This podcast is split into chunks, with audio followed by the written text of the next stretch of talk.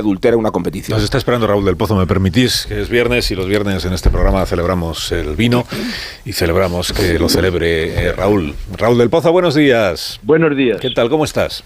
Bien, se ha jodido el teléfono por colgarlo fuerte. ¿Qué dices? Sí, sí, sí. Madre mía. Ahora, eh, o sea Qué que- barbaridad. Bueno, pues, pues hay que, que te mandamos otro teléfono entonces, ¿no? Vale. ¿Quieres uno, ¿Quieres uno de esos que tenía una rueda con que se metía el dedo? Y Sí, se- bueno, sí, lo que quieras. será muy bonito.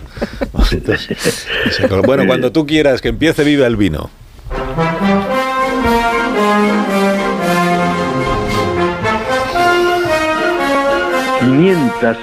Mil familias, 570.000, tiesas como garrotes, han solicitado los 200 euros que les prometió el gobierno. Una limosna de 50 céntimos al día, cuando la inflación, esa manera de confiscar bienes y sueldos, sigue persiguiéndonos. Con la subida de la cesta de la compra, los españoles pueden seguir el consejo de Don Quijote que dice, come poco y cena más poco, que la salud de todo el cuerpo se fragua en la oficina del estómago. El gobierno dice que ha contenido la inflación, pero la rebaja del IVA para los alimentos ha sido insuficiente. Siguen subiendo la leche, el aceite y el pan. En la cesta de la compra hay menos cordero y menos lenguado, y más pollo y cerdo. Las judías no son frescas, sino de bote. Nadia Calviño dijo que su- cesta había bajado de precio y le preguntaron cuál era el supermercado para ir. La ministra Belarra declara que hay que sufragar el 14% de la cesta de la compra, meter mano a las ganancias de los supermercados y bajar las hipotecas del tipo variable, que arrasarán a 4 millones de familias. El gobierno se opone a la bonificación, así que sigue la pelotera en Moncloa. El troto de la inflación, según comisiones obreras, ha subido en el último año eh, 2.002 euros y ha obligado a los chinos a hacer rascacielos de 26 pisos para criar cerdo. Le va a costar más a la gente darle a la priva. El consumo de vino ha bajado el 7%.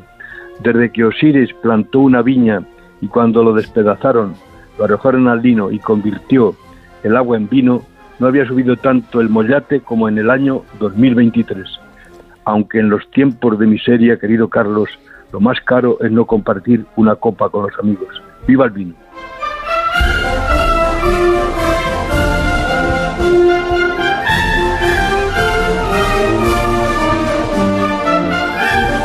Viva el vino. Viva Raúl del Pozo en este programa. Ahora que- Viva ahora- Cal- ¿Y ahora qué vas a hacer? Porque ahora no puedes colgar, que estás con el móvil. No, pues ahora con el móvil, ahora no hay. Pues no tíralo. show. Venga, venga. Raúl, hasta el viernes que viene. Cuídate mucho. Un abrazo. Un fuerte abrazo, adiós. Adiós, adiós. Bueno, hay que hacer un crowdfunding para comprar un teléfono de esos de antes de... Vintage. Qué bonito. Vintage, era muy bonito, era muy bonito. Sí, yo todavía lo recuerdo, ¿eh? Sí. Los niños no saben eso cómo funciona, No no saben. saben, que hay que Había que girarlo. girar la rueda no entienden el procedimiento. Bueno, los niños y no tan niños. Es verdad. es verdad. Bueno, te voy a hacer una pausa. Son y 20, las 9, una hora menos en las Islas Canarias. Si os parece bien, a la vuelta hablamos de la vida parlamentaria. del- ayer se aprobaron dos leyes muy relevantes, que son la ley trans y la ley del aborto. Y podremos comentar también en qué punto se encuentra esto de. Este es el serial de cada mañana. ¿En qué punto, en qué punto se encuentra lo del remiendo a la ley del solo sí es sí?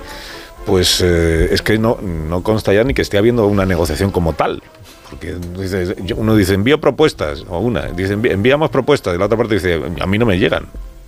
Es una negociación verdaderamente extraña esta, que mantienen los dos socios del gobierno. Ahora mismo seguimos.